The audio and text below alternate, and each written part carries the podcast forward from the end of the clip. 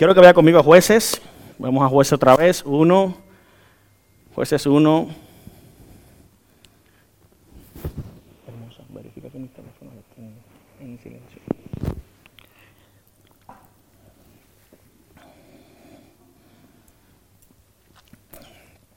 Jueces 6.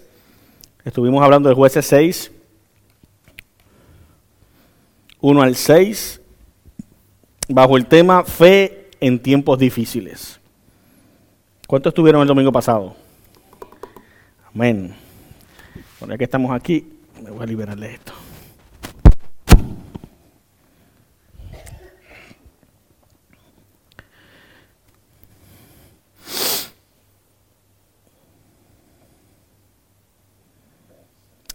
En el capítulo 6, ¿no, ¿no hay para proyectarlo? Sí. Gracias. Jueces 6, 1 al 6. Léemelo, pastor, rapidito, otra vez, para retomar.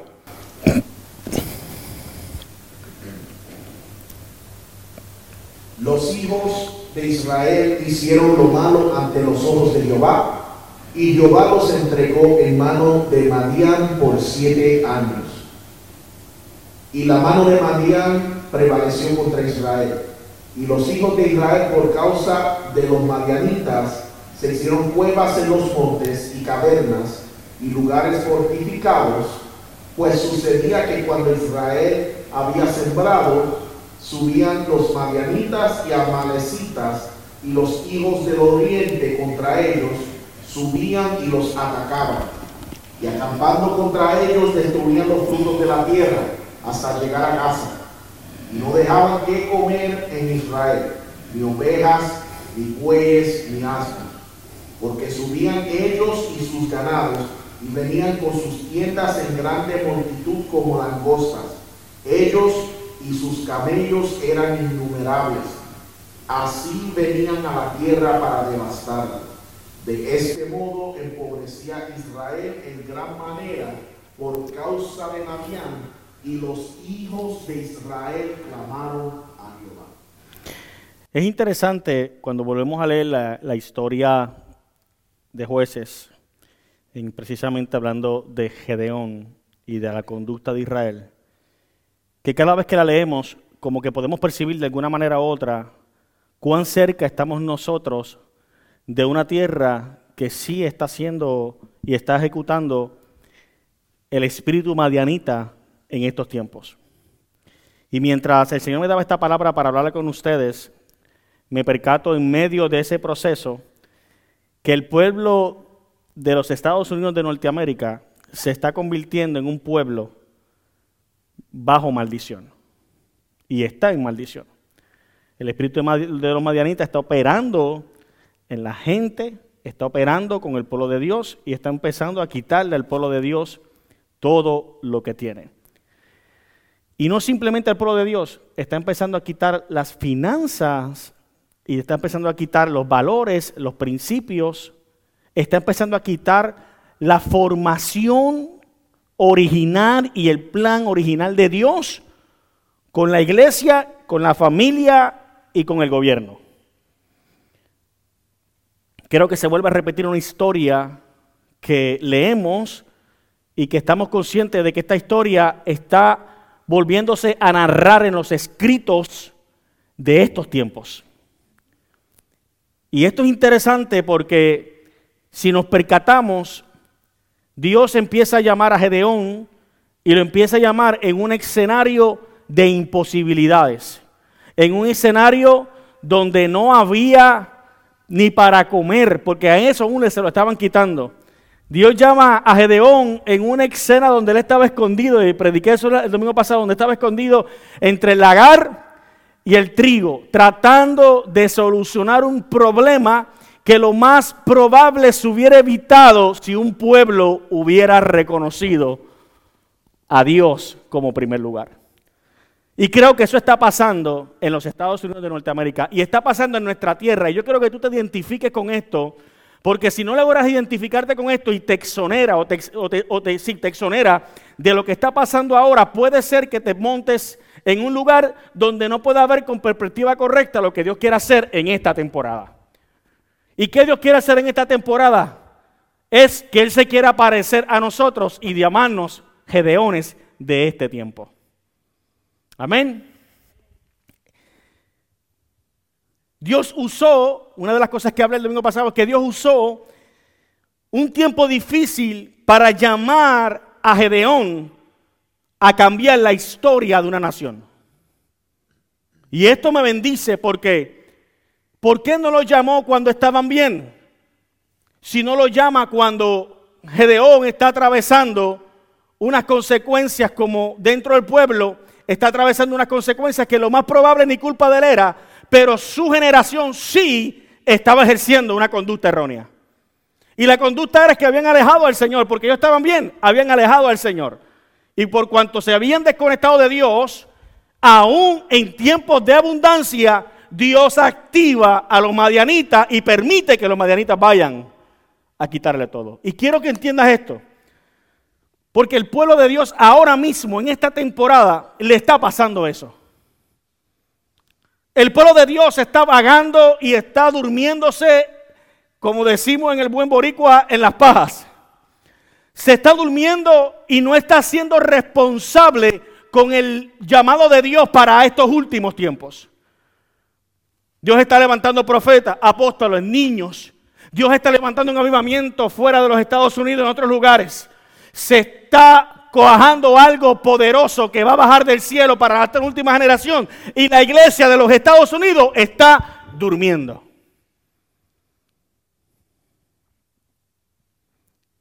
Y esto es interesante porque quiero marcar un precedente aquí. Dios está levantándonos a nosotros como gedeones en este tiempo. No importando cuántos seamos, vamos a hacer una iglesia diferente, llena del poder de Dios, cueste lo que cueste. Dale un fuerte aplauso a Dios poderoso. Y quiero marcar eso porque yo quiero que tú entiendas que estamos en una temporada, y aquí, aquí estamos en un tiempo donde estamos guerreando espiritualmente para que lo que Dios está queriendo hacer aquí se haga realidad. Hemos tenido lo más probable que irnos al lagar con el trigo a hacer lo que Gedeón estaba haciendo, pero déjame decirte algo, estamos a punto que se nos revele Dios en este asunto. No, tú no me estás entendiendo. Dios se va a revelar en este asunto. En par de días Dios se va a revelar en este asunto. Y va a traernos a nosotros una dirección mejor de la que nosotros hemos planificado por amor a Él. Dale un fuerte aplauso a Dios. Y eso tenemos que tenerlo claro y preciso, palpable en nuestro corazón. Que aunque venga la duda, aunque venga el momento difícil, aunque los madianitas estén queriendo hacer algo con nosotros, date por sentado que el ángel de Jehová se va a aparecer en los próximos días, sea quien sea, y nos va a dar una dirección. Vengo a decirte, Gedeón, que te necesito para este tiempo.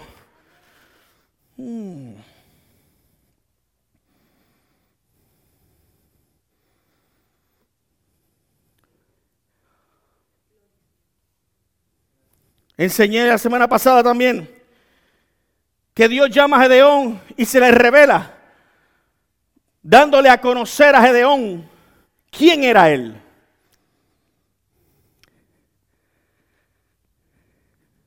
¿Quién era él? Y esto es interesante porque muchos de nosotros en esta temporada sabemos que Dios se nos va a aparecer.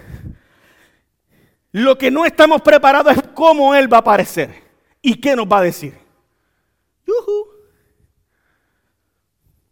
Y para eso necesitamos como cuerpo de Cristo estar en una misma sintonía, un mismo propósito y una misma visión. Yo no sé, pero en el tiempo en que estaba trillándose, el tiempo de trillar en Israel era entre abril y mayo. Estamos en la temporada de trillar, lo que estaba haciendo Gedeón. Y trillar es sacudir. Y lo más probable, Satanás está buscando en esta temporada sacudir a ver si hay cizaña o hay trigo en el pueblo de Dios. Y yo vengo a decirte una noticia. Mayo es un año donde Dios va a empezar a sacudir, a sacudir, a sacudir, a sacudir. Procura que tú seas trigo y no cizaña para que seas parte de lo que Dios va a hacer este fin de año. No se puede divagar aunque sintamos que estamos siendo estremecidos, no podemos divagar en la palabra. No podemos divagar en actitud. No podemos divagar si Dios está o no está. Si esto es de Dios o no es de Dios. Déjame decirte algo. Si estás divagando en eso es porque tú eres cizaña y no eres trigo.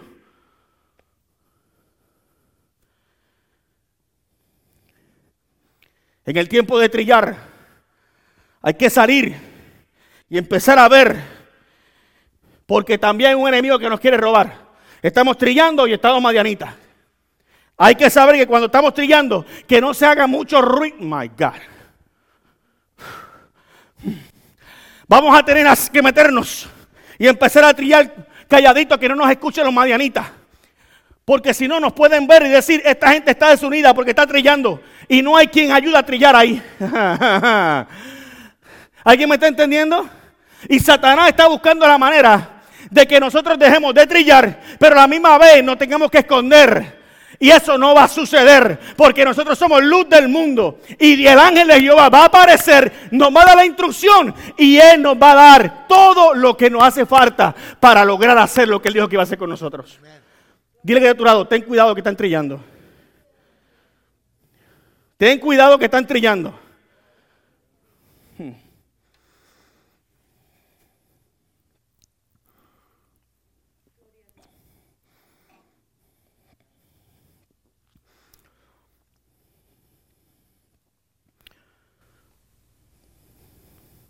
En el llamado de Gedeón, y ahí me quedé. Dios lo motivó con su presencia. Versículo 6, 3, y 20, 13 al 24. Vamos, rapidito.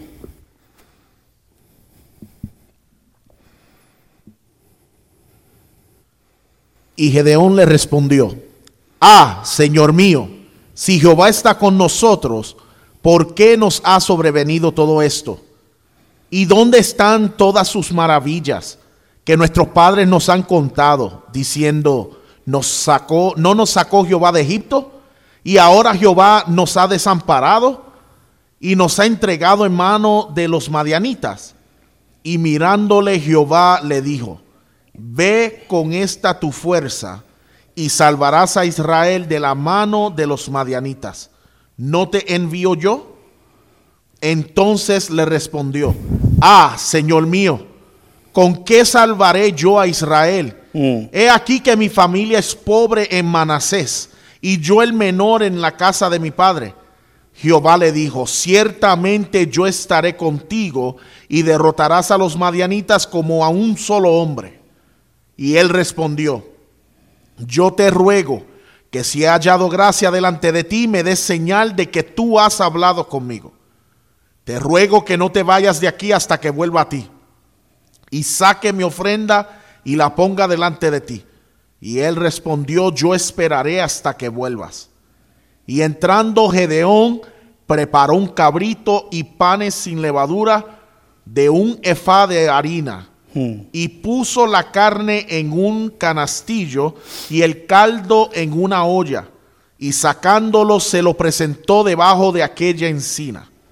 Entonces el ángel de Dios le dijo, toma la carne y los panes sin levadura y ponlos sobre esta peña y vierte el cardo. Y él lo hizo así.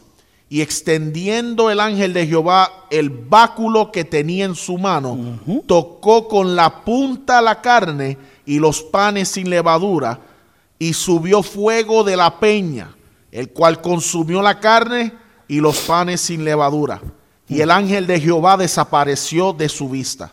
Viendo entonces Gedeón que era el ángel de Jehová, dijo, ah, Señor Jehová, que he visto al ángel de Jehová cara a cara. Pero Jehová le dijo, paz a ti, no tengas temor, no morirás. Y edificó allí Gedeón altar a Jehová y lo llamó Jehová Salom, el cual permanece hasta hoy en Ofra de los abieseritas. Yes. Escucha bien. El llamado de Gedeón nos enseña que Dios nos motiva y nos da confianza en su presencia.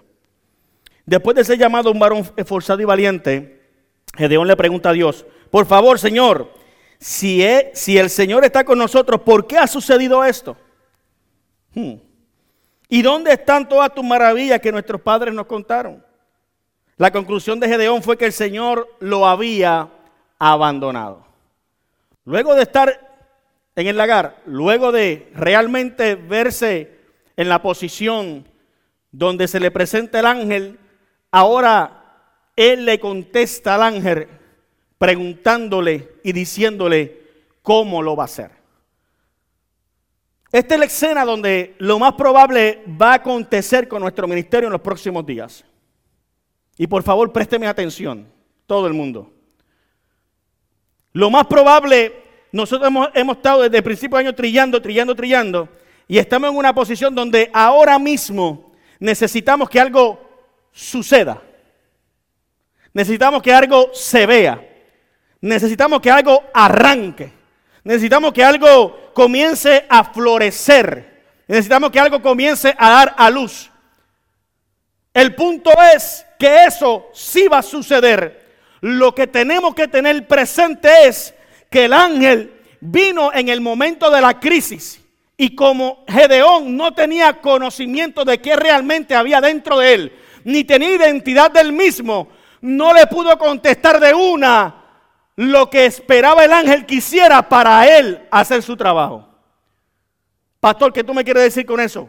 Que no podemos perder tiempo nosotros en tratar de contestarle al ángel por mucho tiempo lo que el ángel ya sabe lo que, de lo que tú eres como ministerio, como iglesia del Señor, tenemos que ahora mismo entender que el ángel va a aparecer y que nosotros no podemos hablarle al ángel con una autoestima negativa. Con unas preguntas que pongan al ángel a cuestionar al ángel, aquel que lo sabe todo y que tiene conocimiento de todo. Si tú haces esa pregunta, lo más probable va a tomar un tiempo más el que Dios cumpla su propósito en nosotros.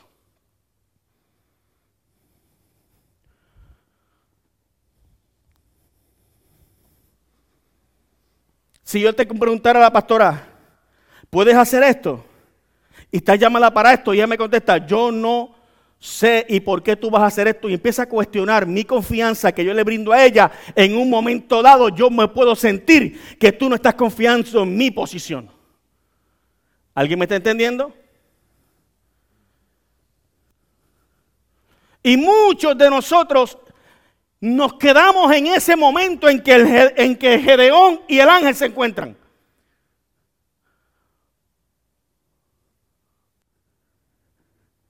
Siento a Dios en esto. Porque creemos que no tenemos ni la capacidad, ni tenemos la respuesta para ir en contra de los madianitas y hacer cosas maravillosas en Dios. ¿Sabe por qué? Porque tu identidad todavía está siendo cuestionada por ti mismo y no por Dios. Dios sabe lo que tú vas a hacer. El problema es que tú no sabes qué poder cargas dentro de ti y puedes comenzar a cuestionar lo que ya Dios vio en ti. Alguien dice amén a eso, por favor. Yo quiero que como iglesia, en ese cambio que va a ocurrir, estemos conscientes que esas preguntas a nosotros no las vamos a hacer. No están escritas ahí para que las hagamos están escritas ahí para que entendamos que no se hacen. Ay, Dios mío, por favor. Una iglesia madura, una iglesia que tiene poder, una iglesia que ha pasado por el proceso, un hombre, una mujer que han pasado por situaciones adversas, que le aparezca el ángel es para decir, heme aquí, envíame a mí. Dar un fuerte aplauso, vamos, Dios mío.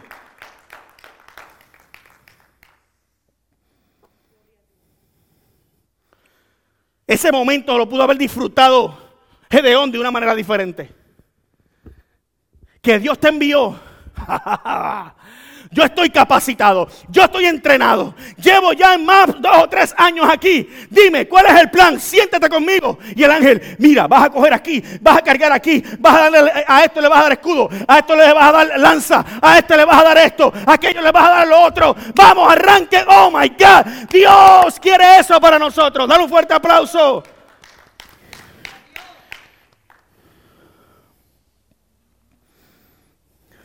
La conclusión que le estaba dando Gedeón a, a Jehová era, nos ha abandonado. ¿Eso lo ha hecho Dios conmigo? No. ¿Lo ha hecho contigo? Pues la respuesta tiene que ser diferente.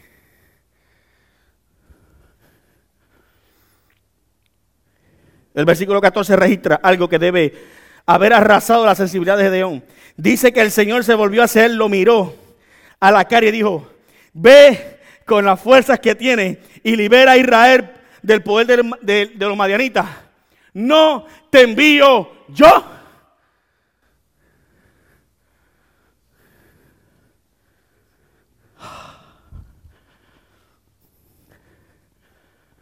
Quiero que entiendan algo.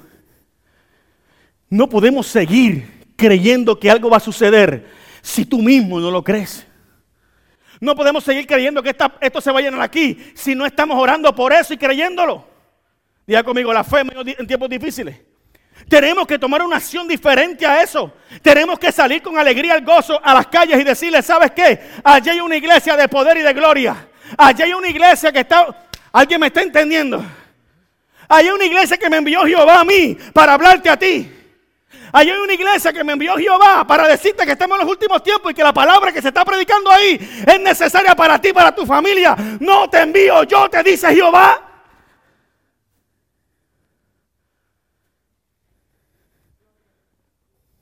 Pero estamos todavía en el lagar esperando. ¿Y tú crees que esa iglesia reúne las cualidades? ¿Y tú crees que como otro, como ministerio, vamos a poder cumplir con eso? No, el Señor te dice, yo te envío. Uno, aquí habemos más de 20 cuando nos reunimos.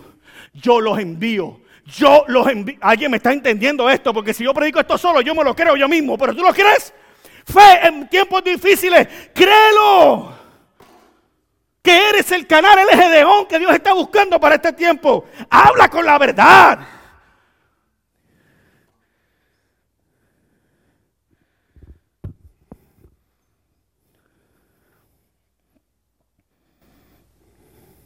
No crees en ti mismo, por eso esto no, esto no crece y no crecerá.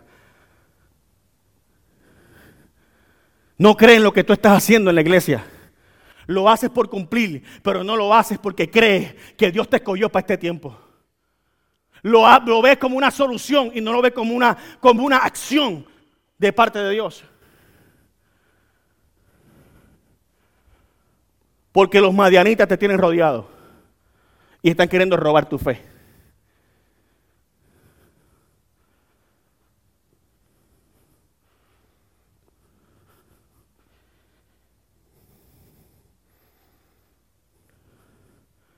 ¿A cuánto les predicaste esta semana?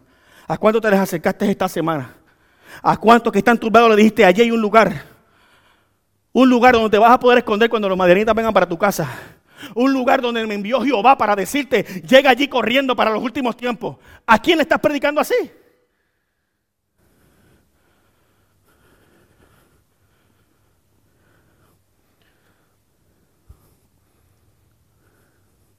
¿Sabes qué? Porque te sientes escondido, trillando en un lugar incorrecto. Para ti. Pero yo te garantizo que ese lugar que le puso Gedeón a Dios era el lugar perfecto para encontrarse con Él. Eso estaba ya predicho. Este es el lugar que Dios escogió para ustedes y para aquellos que vienen detrás de ustedes. Generaciones de Madianitas que cuando tú le presentas al Dios verdadero, cambiará de pensar y vendrán corriendo a bendecir este ministerio, a bendecirnos a nosotros y a bendecir al pueblo de Dios completamente. Dale un fuerte aplauso al Señor por eso.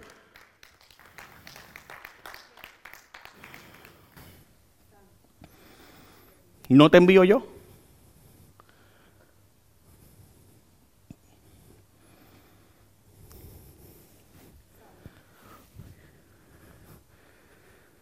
¿Para qué Dios me puso donde yo estoy? ¿Para ganar billete? ¿En serio? Ese es tu sustento, eso, eso no significa nada. ¿No te envió Dios allí? ¿Por qué temes en predicar la palabra? Porque estás lo más probable como Gedeón, confundido de tu identidad y no sabes quién eres en Dios.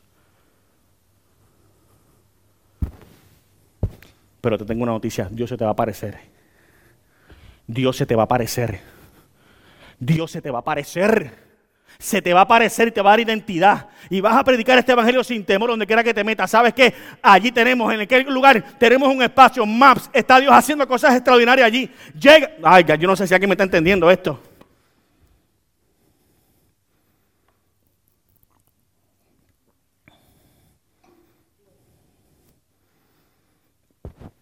Gedeón todavía no estaba haciendo los cálculos en esta ecuación divina. Por lo que observa lo poco impresionante que es su currículum. Ese momento tan no estaba de acuerdo a su currículum. Ese lugar de encuentro no estaba dentro de su currículum.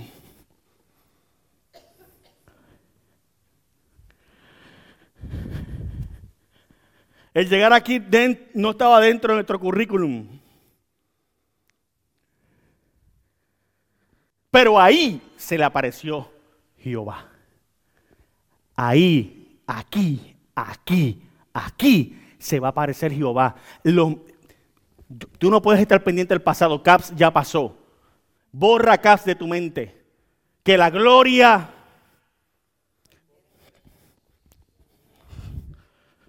que la gloria será mayor que la. Eso fue una temporada. Dile a la gente, sácatelo del sistema. Que lo que viene ahora es algo para los últimos tiempos que va a ser el doble. El doble. Tienes que orar con más ímpetu. Tienes que ayunar con más ímpetu. Tienes que creer con más fuerza para que suceda porque es doble. My God. El problema es que no queremos pagar un precio. El problema es que queremos ver luces prendidas. Show. Grupo de jóvenes, todos en adulterio y fornicación, en pecado. El problema es que quiero ver lucecitas así que brinquen y salten. Que le llamen la atención a la gente y lo embubezcan. Para tú hablar baboserías y no decirle a la gente, estamos en los últimos tiempos y si no te arrepientes te va a llevar el, por el pecado que opera. Los madianitas se están acercando a tu casa, a tu iglesia, a tus hijos. Se están acercando a tu generación, se están acercando al gobierno. Y tú tirando lucecitas para aire. No, es tiempo de identidad. Es tiempo de pararte en la brecha. Tengo que doblegar. Tengo que orar más. Tengo que ayunar más. Tengo que buscar más a Dios.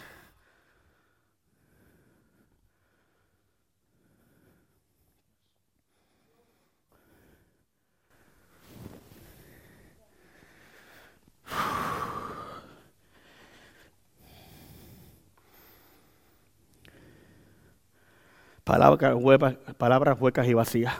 Eso es lo que quiere la juventud ahora. Háblame de siete pasos para alcanzar el éxito. Cuatro pasos para brincar a otra dimensión. Cuando tú haces esto, la gloria de Dios se manifiesta.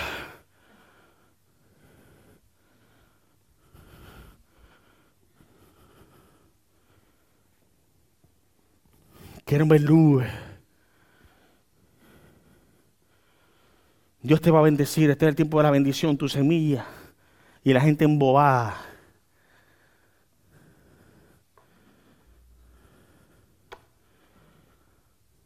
Los jóvenes todos llenos de pecado. Hoy te cantan un himno de unción y mañana están afuera acostándose con la novia. Y por la gracia de Dios, Dios los usa como misericordia. Pero están llenos de pecado los altares. Los confronta con esta palabra se te levantan y se van porque lo que quiere es llenar sus emociones, no su espíritu. Dale un fuerte aplauso al Señor. Yo le dije al Señor que si Él me llamaba, por lo menos con tres que llegáramos allá arriba, la sangre de los tres iba a estar tranquila. Yo no quiero mil y que eh, y 990 almas se pierdan y la sangre caiga sobre mis hombros, porque me voy con todos ellos para el infierno. Dame tres por lo menos y con los tres que yo suba al cielo, cuando yo me prende ante el Padre y el Padre pase factura sobre mí, Ven, buen siervo fiel, en lo poco me fuiste fiel, en lo mucho te pondré. Y esa sangre, Jehová, tranquilo, que lo hiciste bien, pasa, goza de mi bendición. Oh, aleluya, con tres. I'm fine, I have the heaven. Pero Dios me ha dado un equipo aquí, no de tres. Aquí somos cientos que vamos a llegar a la eternidad con un corazón limpio, puro, sacro y separado para este tiempo. Coge ánimo en esta tarde, coge ánimo que lo que estás haciendo no caerá al piso. No caerá al piso. Todo el esfuerzo que estamos haciendo, Jehová lo recompensará. Y el ángel se va a aparecer en pocos días. Y vamos a ver una manifestación extraordinaria. Dale un fuerte aplauso al Señor. Vamos. My God, I feel the anointing. yo siento a Dios fuerte. Y eso que estoy cansado.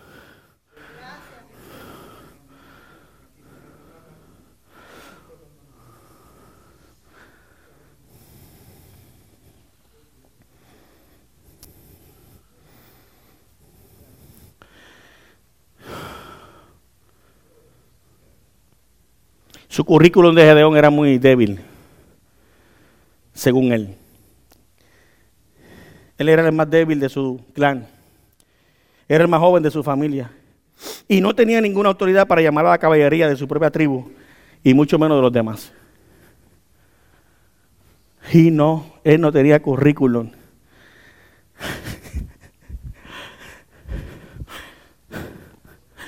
Pero él el único que estaba trillando y no huyendo.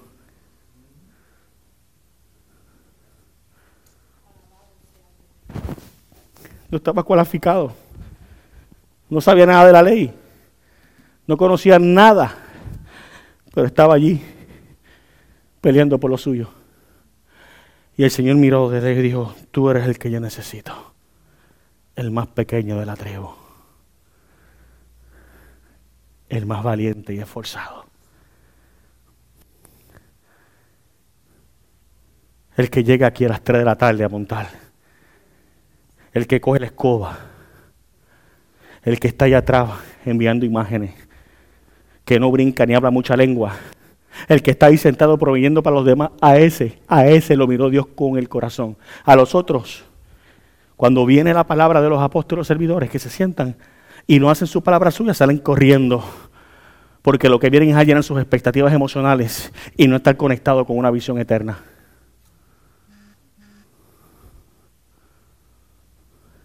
Así que nosotros que estamos ocupaditos, trillando, no nos preocupemos.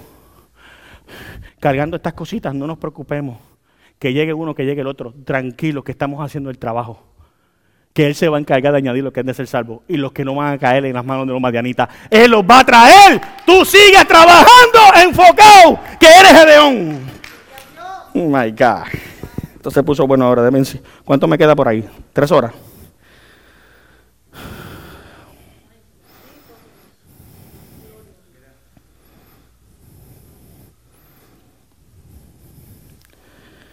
Pero Dios confirmó sus prioridades con su presencia.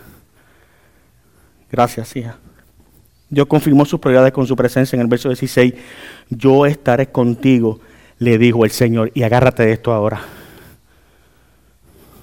Estoy en el tercer punto, el llamado de Gedeón, Dios lo motiva con su presencia. Mira lo que le dice. Derribarás a Madián como si fuera un solo. Cha, cha, cha.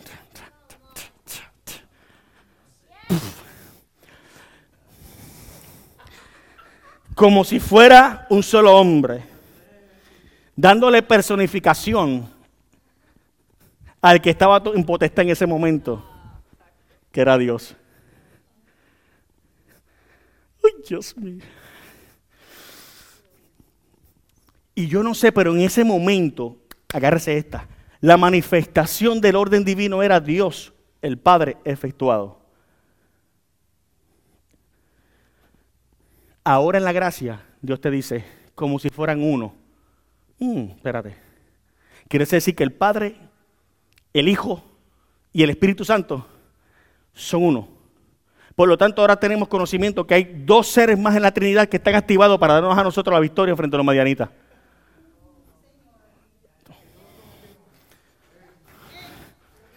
Que eso Israel no lo conoció. No, si alguien me está entendiendo esto, por favor. ¿Alguien me está entendiendo esto? Lo que te estoy queriendo decir que ese hombre que ahora fue, ahora hay dos veces, con conocimiento de las escrituras que va a estar con nosotros como uno, el Hijo y el Espíritu Santo, manifestado en esta temporada para decirte la mañanita, ¡Hey! I am here. This is my pueblo. Este es mi pueblo y no me lo van a destruir. Dale un fuerte aplauso, vamos. Prepárate porque viene como un solo hombre. La Trinidad se está manifestando en mis hijos. Y cuando a mí me complace manifestar mi Trinidad, no hay demonios, no hay huestes. My God, que se detengan.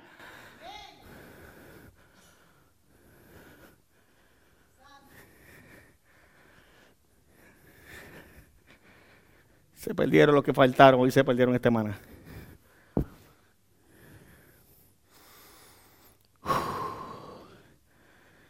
En otras palabras, Gedeón se le da una comisión innegable.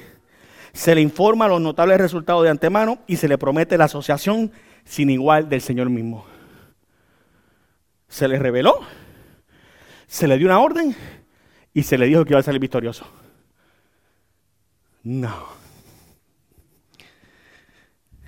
Esa es la noticia que Dios tiene para nosotros hoy. Van a salir victoriosos, iglesia. Vamos a salir victoriosos, iglesia. Vamos a salir victoriosos, iglesia. Aunque estemos trillando ahora, el ángel está diciéndote, vamos a salir victoriosos. Date tranquilo, que a mí me place bendecirlo y este rey, esta grey va a crecer. Mm. Uh. Porque el Señor se ha asociado con nosotros. El Padre, el Hijo y el Espíritu Santo como uno. Nos dice, vayan y conquisten, porque yo estaré con ustedes y le daré victoria a Gedeón. Y lo hará como uno solo. Uy, ¿cuánto me queda, hija?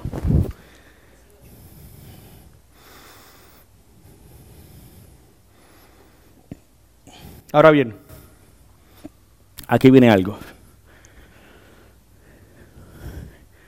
Punto número cuatro. Gedeón debía poner su vida privada y la de su familia en orden. Vamos a ver si los gritos ahora son buenos.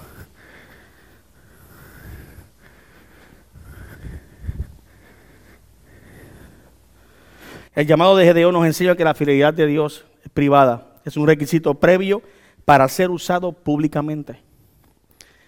Antes de que Gedeón pueda ser utilizado públicamente, primero debe limpiar su propio patio trasero. Dije la palabra bien, ¿verdad? Su familia estaba rompiendo el primer y segundo mandamiento, escucha bien, con ídolos de Baal en su propiedad. Entonces la primera asignación del Señor fue tomar el toro especial de siete años de su padre y derribar a los ídolos.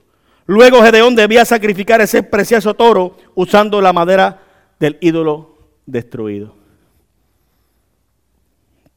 ¿Qué sentido tiene esto, pastor? Si quieres aprender a confiar en Dios, primero debe poner su propia casa en orden.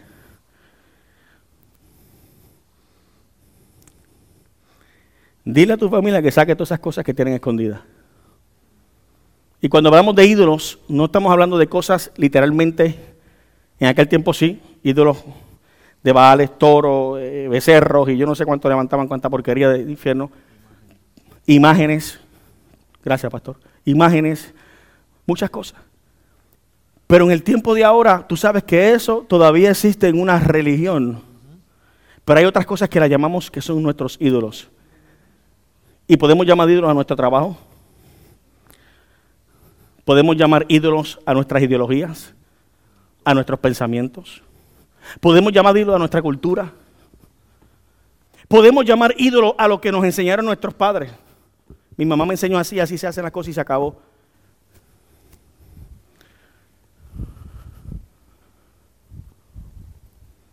Podemos llamar hasta ídolos a nuestros propios pensamientos, que gobiernan aún sabiendo que estamos mal.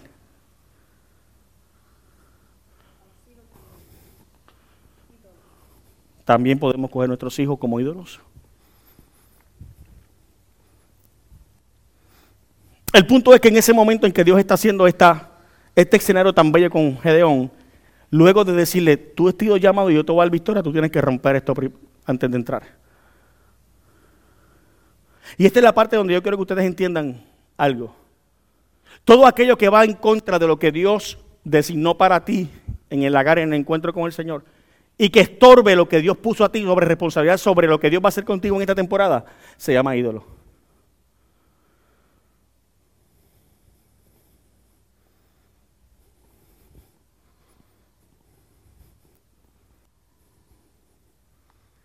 Y en este tiempo, Satanás va a buscar la estrategia más sutil para que tú conviertas hasta tus propios deseos en idolatría. Operando de esta manera. Yo soy primero, Yo me siento mal, yo no voy, yo no hago porque me siento incómodo. Allá que resuelvan otros. Estás siendo ídolo de tus propios sentimientos y emociones. Eso lo toma Dios en, gobierno, no tú.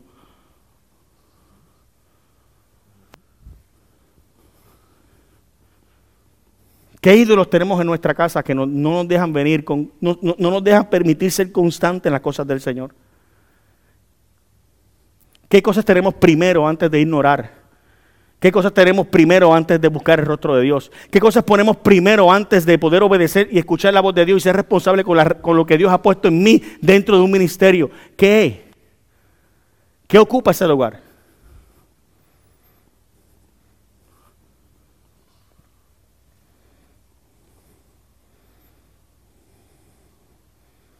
¿Hay algo que te estás aferrando? ¿Hay un éxito que pasó en tu vida que te estás aferrando a él? Y ahora lo usas de excusas para deshonrar lo que Dios te ha entregado en confianza.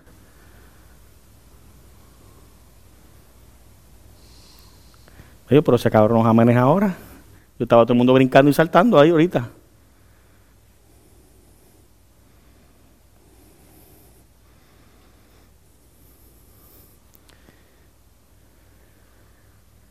Si logras derribar esos ídolos, Dios te va a honrar. Porque una vez el pueblo de Israel derribaba ídolos, algo pasaba. Dios se volteaba a su favor. Pero tienes que esta tarde irte a identificar cuáles son esos ídolos que están operando en tu casa y tomar control de tu casa y decirle a tu casa, sabes que aquí no se le está dando prioridad a las cosas del Señor. Seas quien sea, seas hija, seas tía, seas abuelo, hay que hablar la verdad en nuestra casa. Y decir las cosas como son. Porque si no, esta palabra que Dios te está entregando a ti, fíjate que Gedeón era el último. Y no tenía potestad ni con, con ellos mismos. Pero fue que Dios utilizó para confrontar el pecado. Aunque lo hizo escondida, pero lo hizo. Y Dios luego más adelante lo puso en gracia. Pero lo hizo. Esperó que todo el mundo se durmiera y se fue. Ven acá contra que tú, no me vas a dejar que esto me No, tú no me vas, ven acá. ¿A cuántas veces Dios te está diciendo a ti en el cuarto orando? Derriba los ídolos, derriba los espíritus incorrectos, ponte a orar y ayunar y empieza a destruir.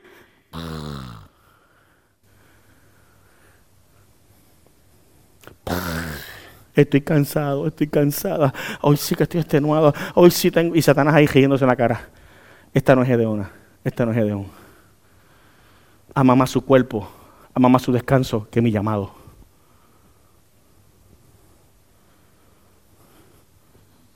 Y no es que descansemos, no me malinterprete, pero usted me entiende lo que le quiero decir.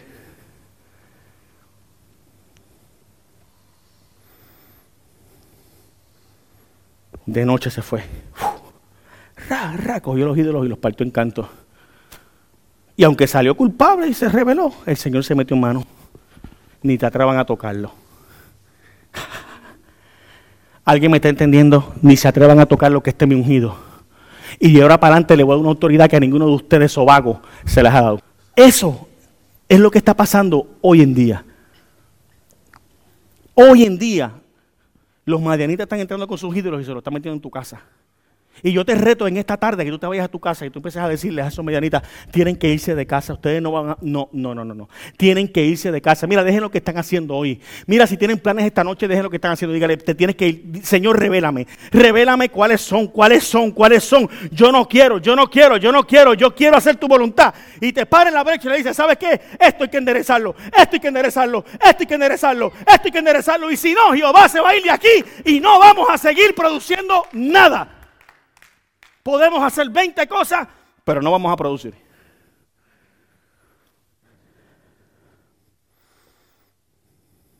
Tienes que mover las cosas para hacer esto. Porque Dios honrará a los que le honran. Le sucedió a Gedeón.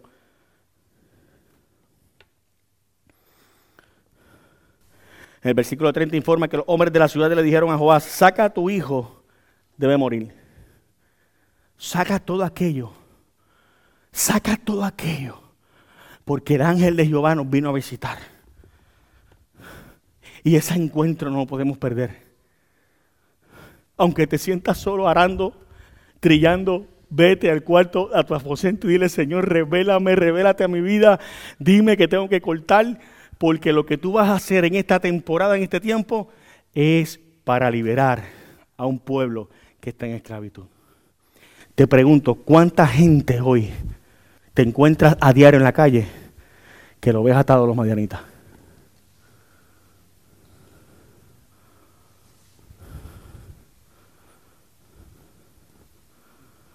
¿Cuántos?